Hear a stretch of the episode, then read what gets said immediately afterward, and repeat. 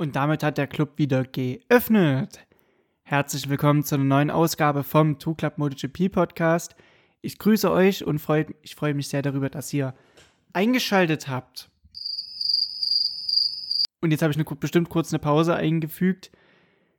Ich bin heute mal wieder solo unterwegs. Der Basti lässt sich entschuldigen.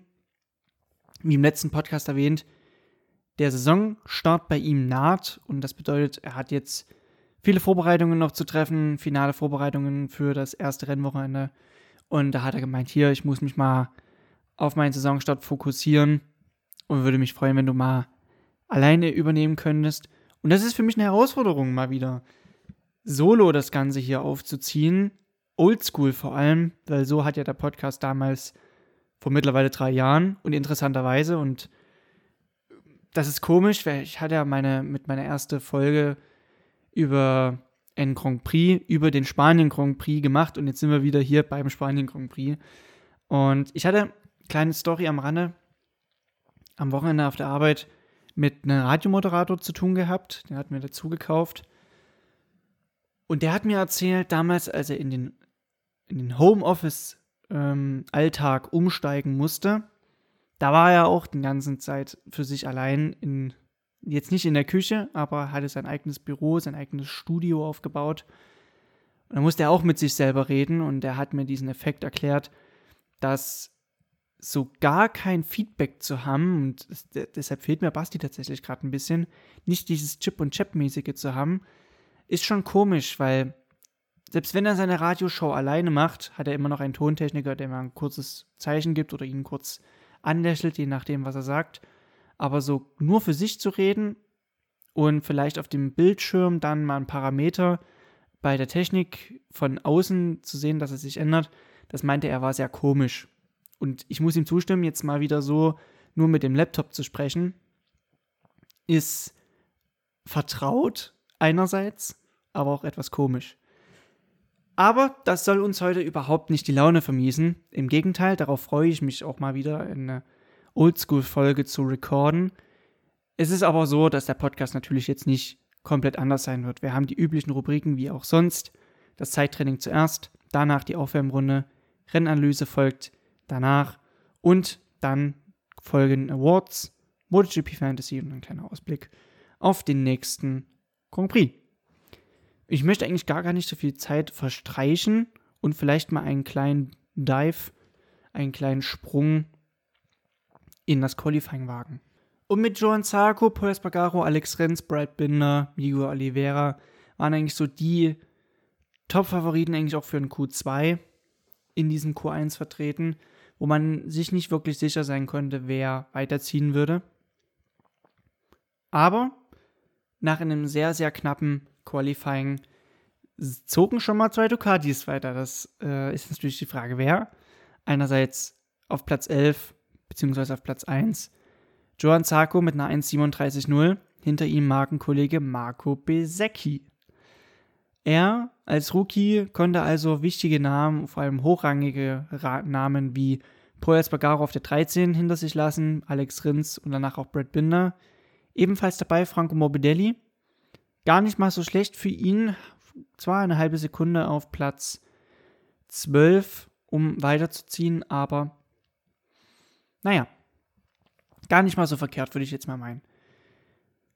Die beiden zogen weiter in das Q2 und da muss ich erstmal etwas weiter ausholen. Ich möchte nicht nur auf die besten sechs eingehen, sondern auch mal Liebe aussprechen, wenn sie einfach auch berechtigt ist. Und zwar Platz 7 ging im Q2 an den Japaner Taka Nakagami. Zwar eine Sekunde Rückstand, aber eines seiner besseren Qualifyings auf jeden Fall. Sein bisher Bestes liegt zurück äh, im letzten Jahr, Platz 5 beim USA Grand Prix. Und ich sag mal so, würde er diese Performance regelmäßiger schaffen, er muss es ja nicht immer machen, aber würden so ein paar Mal mehr solche Platzierungen rausspringen, dann würde sein Platz nicht in Frage stehen bei Honda. Und ja, wie kommt das zustande? Die Strecke liegt ihm allgemein, muss man ganz klar sagen. Platz 4 in den letzten zwei Grand Prix auf dieser Strecke, die ausgerichtet wurden, ähm, spricht einfach auch wieder für so ein ich will nicht sagen Ausreißer, aber auch bei Alex Marquez muss man sagen, Portimao eines seiner besseren Strecken und jetzt abgeschlagen auf Platz 22. Sogar Stefan Pradl, der einen Gaststart gemacht hat am Wochenende, konnte vor ihm sich positionieren auf Platz 20. Übrigens, wer auch einen Gaststart gemacht hat, Lorenzo Savadori für das Aprilia-Werksteam, 1,38,2 für den jungen Italiener und damit Platz 24 und insgesamt Vorletzter. Also ich würde es so einordnen, dass man eigentlich nur von einer Momentaufnahme sprechen kann und was seinen Stand bei Honda angeht, da würde ich gleich nochmal später drauf eingehen. Platz 6, und wir haben gerade von dem Übeltäter gesprochen, Joan Sarko von der Pole beim letzten Mal jetzt auf Platz 6 zeigt vor allem den Sprung, den man mal im Qualifying machen kann. Großer Sprung auch für Marc Marquez und das muss man noch mal ein bisschen genauer beleuchten. Er hört sich auf dem Papier, wenn man das jetzt so vorliest, natürlich super an.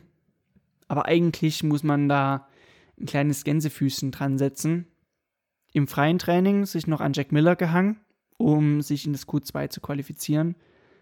Für das Q2 zu qualifizieren.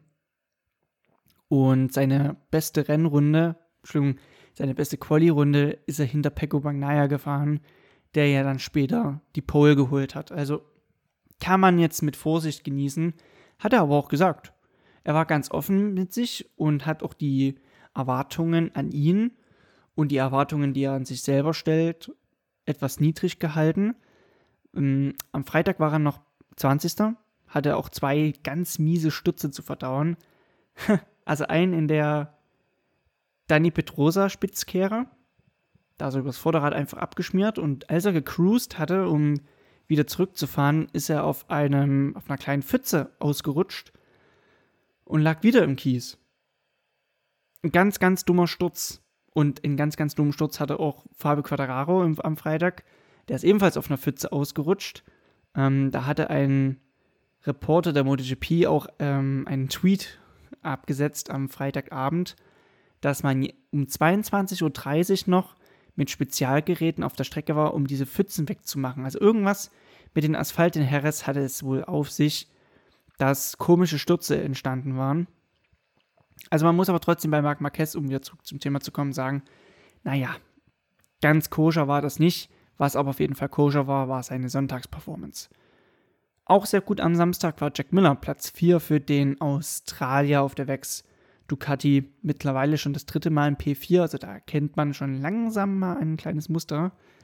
Ähm, ich hoffe, dass er bald ein paar Front Row Starts mehr hinbekommt, es sei ihm natürlich gegönnt. Wem man es natürlich auch gönnt, ist Alish Espargaro auf der 3.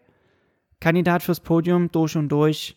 Ähm, und man muss aber natürlich nochmal einen kleinen Statistiken statistischen Side-Fact hier nennen, immer aufs Podium gefahren, wenn er aus der ersten Reihe gestartet ist.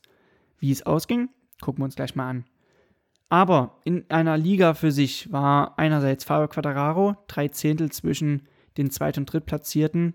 Das ist schon viel. Äh, man muss natürlich sagen, dass ihm Heres enorm liegt. Vier Posts in Folge, die sprechen natürlich für ihn und das Paket. Aber Wer noch ein bisschen besser abliefern konnte, um beim Thema Post zu bleiben, war der Italiener Pego Magnaia. Heilige Makrele, muss man schon so sagen, weil dieser All-Time-Lab-Record, der kam nicht von ungefähr. Ich habe mir diese Runde oft genug angeschaut. Ich glaube, mindestens zehnmal habe ich mir diese Onboard, äh, das Onboard-Video auf YouTube angeschaut, weil ich konnte es nicht glauben, was ich da auf den Bildern gesehen habe. Er hat es als perfekte Runde beschrieben, kann man schon fast sagen. Aber da, da war nicht mehr viel Luft nach oben. Aber es war auch technisch sehr, sehr gut. Man muss mal überlegen, wenn er ans Gas geht, das hört sich an, als würde man so einen Gummistraps spannen und dann einfach loslassen. Kein unnötiges Reifendurchgedrehe. Wunderbar. Aber auch fahrerisch. Man sieht in Turn 2, dass er ein bisschen weit geht aber es dennoch schafft, das Motorrad umzuschlagen und die Kurve zuzumachen. Wirklich sehr, sehr beeindruckend. Und es ist, war mittlerweile erst nur die dritte Pole von einer Ducati auf der Strecke. Genau. Ich habe mich hier gerade noch mal kurz die Statistiken aufgerufen. Capi Rossi bisher immer derjenige gewesen, der die Poles geholt hat. Eine in 2003. Und die letzte lasse ich kurz offen, da könnt ihr mal überlegen, wann hat er wohl die Pole damals geholt? Richtig, 2006. In dem Jahr, wo Valentino Rossi in der ersten Kurve abgeschossen wurde von Tony Elias. Kein Front, nur ein Fakt. Er ist damit derjenige, also er ist damit der dritte Ducati-Fahrer, der eine Pole holen konnte. Das ist ein Rekord, den hat man schon 2018 und 2021 aufgestellt. Und man muss bei ihm aber nochmal in Klammer setzen. Er hat unfassbare noch Schmerzen in der Schulter gehabt von seinem Sturz in Portimao. Aber das soll erstmal nicht das Thema sein, denn zunächst folgt doch immer erst die Aufwärmrunde. Und Basti hat sich nicht ähm, er lässt sich zwar entschuldigen, hat mir aber noch Fragen zukommen lassen. Die werde ich jetzt gleich mal aufrufen. Die werde mir quasi jetzt schon mal per WhatsApp geschickt. Schauen wir mal rein.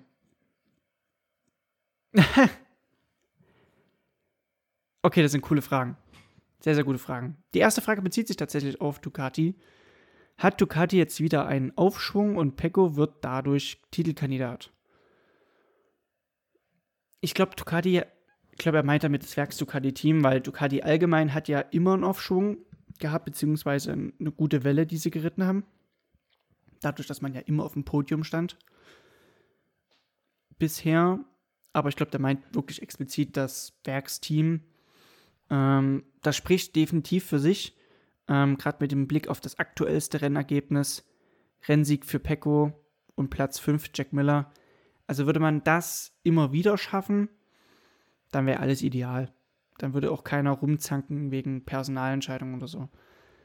Ähm, ist Pecco ein Titelkandidat? Ich sag ja, weil er ist jetzt von Platz 10 auf Platz 5 in der Tabelle gesprungen, hat zwar noch 23 Punkte Rückstand, die 33 Punkte Rückstand auf Quadraro auf Platz 1. Aber letztes Jahr hat er auch eine enorme Lücke schließen können in kürzester Zeit. Ich glaube, so wie wir Pego Bagnaya am Wochenende gesehen haben, das war schon Prime. Bagnaya, so das, was er abrufen kann, wenn es läuft, wenn das Vertrauen auch da ist. Von daher, ja, aber das sind auch viele andere. Also, weshalb ich kurz ein bisschen schmunzeln musste, ist nämlich die zweite Frage. Wenn du ein Motorrad wärst, welches wärst du dann? Basti, ich wäre ein Sportmotorrad, so eine Art Superbike oder eine Supersport. Ähm, einfach nur deshalb, weil ich halt ein sportlicher Typ bin. Ich würde das jetzt einfach mal so beziehen und da eine Verbindung aus der körperlichen Verfassung und der Stärke des Motorrads einstellen, äh, herstellen. Ähm, dritte Frage: Aerodynamik. Ja, nein und warum? Ganz klar ja, weil es ist eine Performance-Verbesserung und hilft halt den Fahrern, das Limit noch weiter zu verschieben und mehr Zehntel rauszuholen. Gerade in einer Meisterschaft, wo es um Zehntelsekunden geht und Millionen von Beträgen für ähm, alles Mögliche ausgegeben werden. Und natürlich bringt das einen Wettbewerbsvorteil, den man nicht außer Acht lassen darf.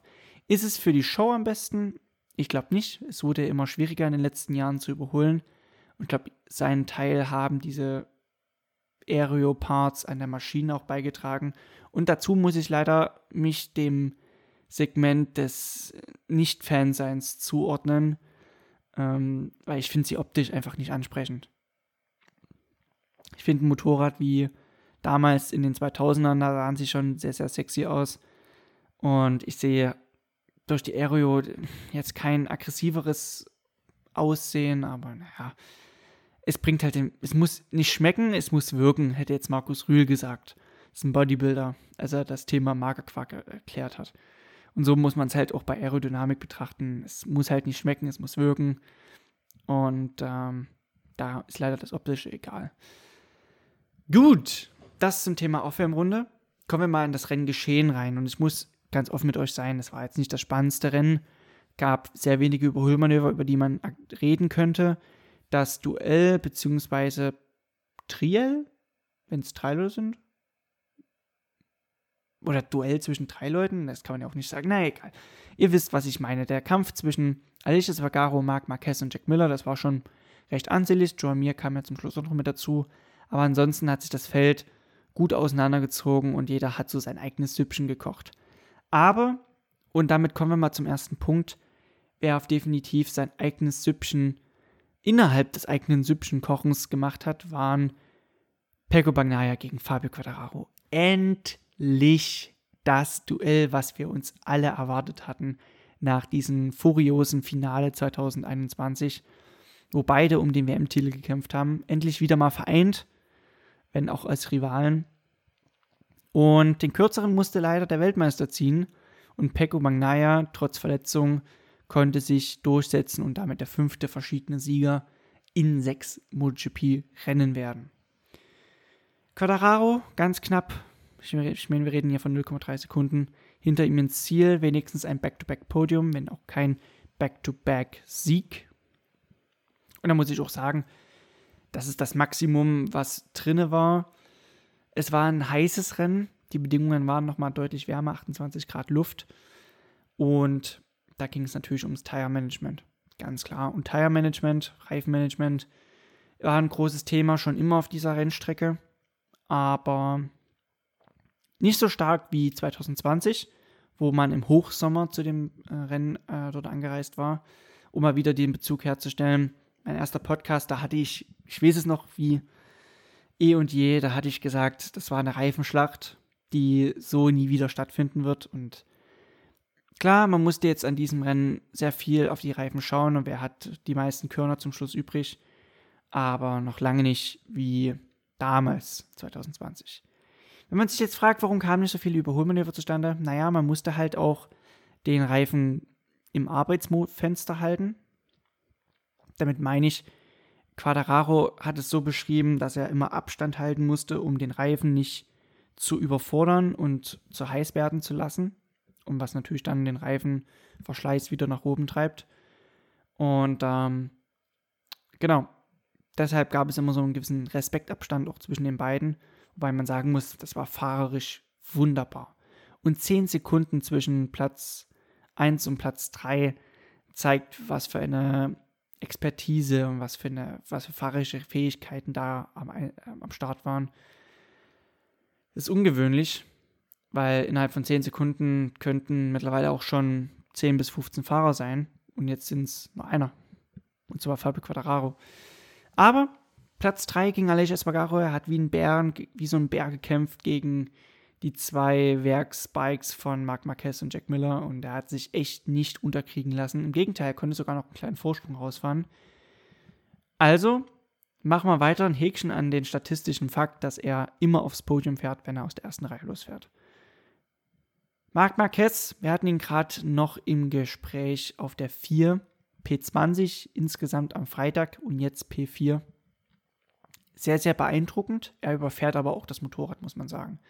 Er hatte wieder ein Monster Safe in der Jorge Lorenzo Kurve, der übrigens, Jorge Lorenzo ist jetzt ein MotoGP Legend, wurde in die Hall of Fame am Wochenende äh, aufgenommen. Gl Grüße dazu, also beste Grüße an ihn und Glückwunsch dazu. Und ähm, Platz 5 an Jack Miller, zweitbeste Ducati, Kleiner Fakt, vor zwölf Monaten war es aber noch ein Rennsieg. Ähm, jetzt kann man natürlich sagen, Jorge Martin ist so sein Widersacher für den Platz. Er empfiehlt sich momentan auch nicht mit seinen Stürzen, aber dazu später mehr. Denn Hot News, heiße Neuigkeiten, die frischer sind als die Brötchen beim Bäcker am Morgen. John Mir auf der 6 und das Suzuki äh, Management hat wohl verlauten lassen, ist noch nicht offiziell bestätigt, aber ein Dorner-Mitarbeiter hat schon abgenickt, dass das so kommen wird. Wird sich wohl zurückziehen aus dem Sport. Mal wieder. Damals 2011 gab es ja bereits schon einen Rücktritt, um aber auch zu der Tausender-Ära dann wieder mit einzusteigen, ähm, wie es dann auch kam. Ja, und dann folgt auch schon 2020 der Erfolg mit der WM von Joan Mir und dieser ist wohl zum Ende des Jahres arbeitslos. Das macht natürlich jetzt das Ergebnis zur Nebensache, auch das von Alex Rins. Er muss ja von der 14 eine Aufholjagd starten. Man hat ja gemunkelt, ist was wie Portima möglich. ey Leute, Jerez ist das komplette Gegenteil zu Portimao. Flach, eng, klein. Alles, was Portimao halt ist. Im Gegenteil. Und ähm, er nur auf 19, hatte einen Ausritt ins Kies und dann war das Rennen leider futsch. Jetzt sind die arbeitslos höchstwahrscheinlich, wenn alles so stimmt und wenn alles so kommt. Ich will das jetzt nicht als verbindliche Nachricht hier verlautbaren. Aber wenn die Karäter auf den Fahrermarkt kommen, dann wird sich das Karussell aber mit einer Lichtgeschwindigkeit drehen. Das ihr, könnt ihr euch gar nicht vorstellen. Joan Mir wird laut spanischen Medien ja schon fürs Repsol Honda Team vorgesehen. Ist das ein Upgrade? Könnte, könnte gut möglich sein. Würde aber bedeuten, dass man Paul Espargaro verlieren würde. Einen sehr, sehr wichtigen Fahrer in puncto Weiterentwicklung, in puncto mh, hm, reiner Speed. Gehört auch dazu. Auch wenn das Ergebnis vom Wochenende nicht dafür spricht, Platz 11 für den äh, Spanier. 8 Sekunden hinter Marc Marquez. Hm, schon viel auf 25 Runden. Aber Alex Rins ist natürlich sehr unklar. Er hat jetzt zwei schwierige Saison hinter sich gebracht nach einem dritten Gesamtrang. Und da habe ich eher Bauchschmerzen, dass er da keinen attraktiven Platz mehr findet, obwohl er jetzt eigentlich verdient hätte. Klar hat er jetzt die WM-Führung wieder verspielt, ist Platz 4 aber insgesamt in der Tabelle und das ist schon beachtlich. Also, also erstmal weiterverfolgen. Wie man auch weiterverfolgen müsste, ist Taka Nakagami. Er wurde siebter, blieb also auf seiner Quali-Position sitzen. Gar kein Front, nur ein Fakt. Aber immer Top 10 auf der Rennstrecke, außer im Jahr 2018. Zeigt nochmal auf, wie homogen diese Verbindung von ihm und der Strecke ist. Ich sag euch, würde er das regelmäßiger schaffen, er muss ja nicht immer Top 10 schaffen, muss er vielleicht auch gar nicht. Aber wenn das so immer wieder mal drin ist, dann wäre ja sein Platz gar nicht in Gefahr. Man spricht nämlich davon, dass Ai ins Gespräch gekommen ist, ähnlich wie Jack Miller. Beide sagen jetzt nicht offiziell, dass es so ist, aber da gibt es bestimmt Hintergrundgespräche. Und das ist ein ähnlicher Fall wie Alex Marquez. Beide Fahrer, muss man sagen, würden sie besser performen, etwas mehr Punkte holen im Rennen, dann wäre das überhaupt gar kein Problem. Muss, müssen sie ja auch gar nicht bei der Hülle und Fülle, die das MotoGP-Fahrerfeld nun mal hergeben. Aber so, mal gut und dann wieder ein paar Rennen schlechter, so sicherst du dir nicht deinen Platz auf jeden Fall. Ähnliches bei Jorge Martin. Ich glaube, das sind so die Fahrer, die momentan neben den Suzuki-Fahrern momentan ein Problem haben werden, einen guten Platz zu finden.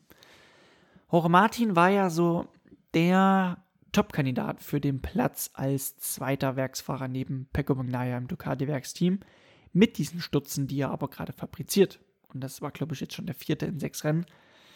Aber das ist jetzt nichts. Platz 22 für ihn über eine Minute Rückstand. Noch keine beachtlichen Punkte bisher erzielt, bis auf die von Thermas.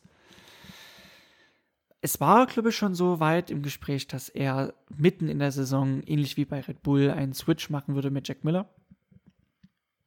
Ich glaube, das hat sich erstmal erledigt. Und das gibt auch Jack Miller mehr Luft zum Atmen und eine verbesserte ähm, Verhandlungsposition. Das ist klar.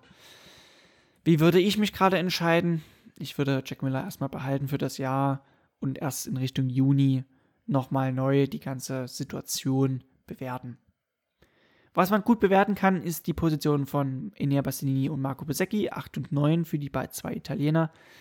Zweites Mal Top 10 für Besecchi nach Argentinien. Zeigt momentan eine Performance, die sich sehen lassen kann und MotoGP würdig ist. Ist sie aber auch von allen anderen, muss man ehrlich sein.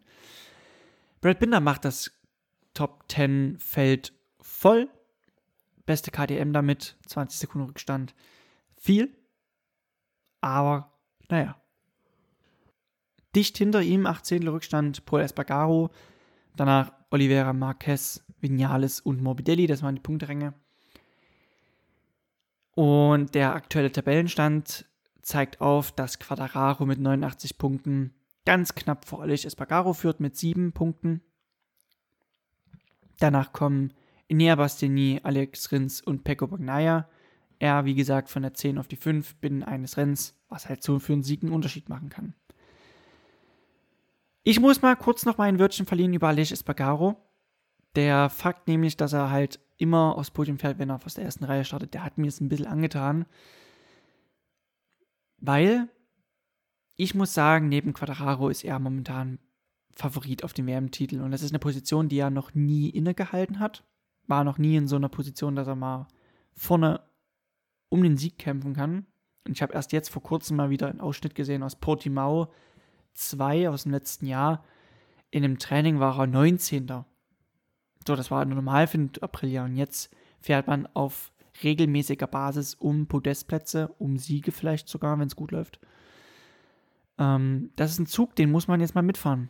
Und äh, er ist darauf auf, aufgesprungen und holt seine Punkte. Sehe ich ihn in der Peak-Performance, damit meine ich im Spitzenmodus vor Calararo, nein. Aber Zweikampfstärke spricht für ihn.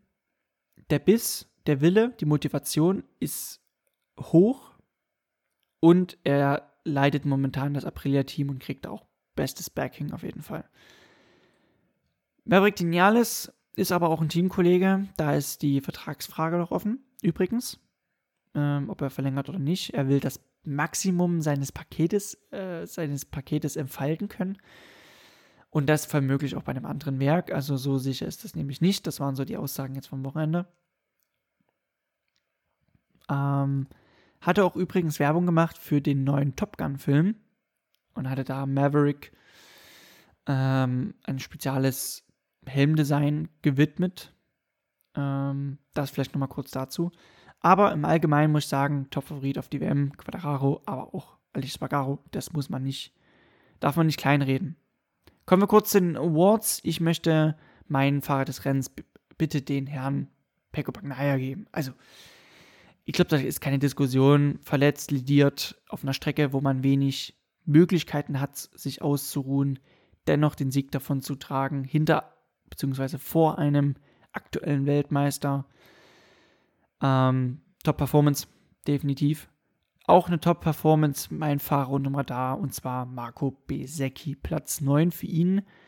Ist ein bisschen untergegangen in den ganzen Trubel, aber bester Rookie momentan mit Abstand. Top-Performance. Top-Performance auch vom Team des Tages. Für mich ist das das Ducati-Werksteam, weil man halt beide Fahrer in die Top 5 bringen konnte.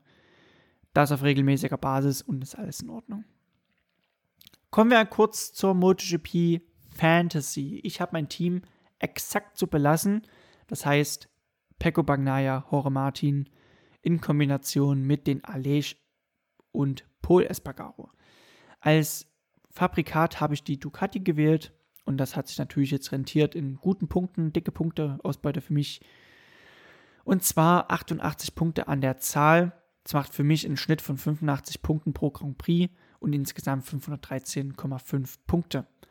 510 Punkte aber schon für den Zweitplatzierten I'm Feel It und Kids, Kids Ramgan, Kids Raymond. Entschuldigung. Er ist auf der 3 mit 497 Punkten. Basti ist, glaube ich, abgerutscht von der 4 auf die 5. 456 Punkte für ihn, hat ein bisschen was eingebüßt jetzt am Rennwochenende. Aber er hat mir schon verlautbart, dass er ein paar Änderungen beim Team vorgenommen hat. Wer sich gerade fragt, MotoGP Fantasy, was ist das? In den Show Notes befinden sich nochmal weitere Informationen dazu, auch wie man da teilnehmen kann und sich selbst mal ein bisschen so als Teammanager fühlen möchte. Ja, ich gucke gerade so ein bisschen auf mein, auf mein Skript. Wir haben jetzt ein bisschen über alles mal sprechen können. Ähm, nö, das sieht sehr, sehr gut aus. Dann würde ich das einfach schon mal abrappen wollen um es nicht unnötig in die Länge zu ziehen. Möchte aber diesen kurzen Moment nochmal nutzen, um mich bei euch zu bedanken für das rege Einschalten, als auch die regelmäßigen Bewertungen, die uns zum Beispiel über Instagram erreichen. Wir haben ja auch unser Instagram-Handle verlinkt, Official. Vielen, vielen Dank dafür, für das gesamte Feedback, was bisher ähm, uns zukommen gelassen wurde. Und ihr könnt das gerne weitermachen. Ihr könnt auch bewerten übrigens. Bei Apple Podcasts gibt es die Möglichkeit, Sterne zu verteilen, als auch bei Spotify. Das hilft uns natürlich auch und ist noch eine enorme Motivationsspritze für uns. Und wir lesen gerne eure Kommentare. Das freut uns sehr. Ähm, auch im Namen von Basti möchte ich mich da nochmal für bedanken und euch jetzt mal wieder ähm, losschicken. Ich bedanke mich fürs Einschalten. Danke, dass ihr in den Club gekommen seid. Die nächste Folge geht es dann um den Grand Prix von Frankreich in Le Mans. Heimrennen für den Weltmeister Quadraro, als auch sein Landsmann Joan Zarco. Können die Widersacher angreifen, wie zum Beispiel Alicia Spagaro, ein Enea Bastianini oder ein Alex Rins? Das sehen wir dann in der nächsten Folge, beziehungsweise hört ihr dann in der nächsten Folge. Bis dahin wünsche ich euch alles Gute und wir hören uns. Ciao, ciao.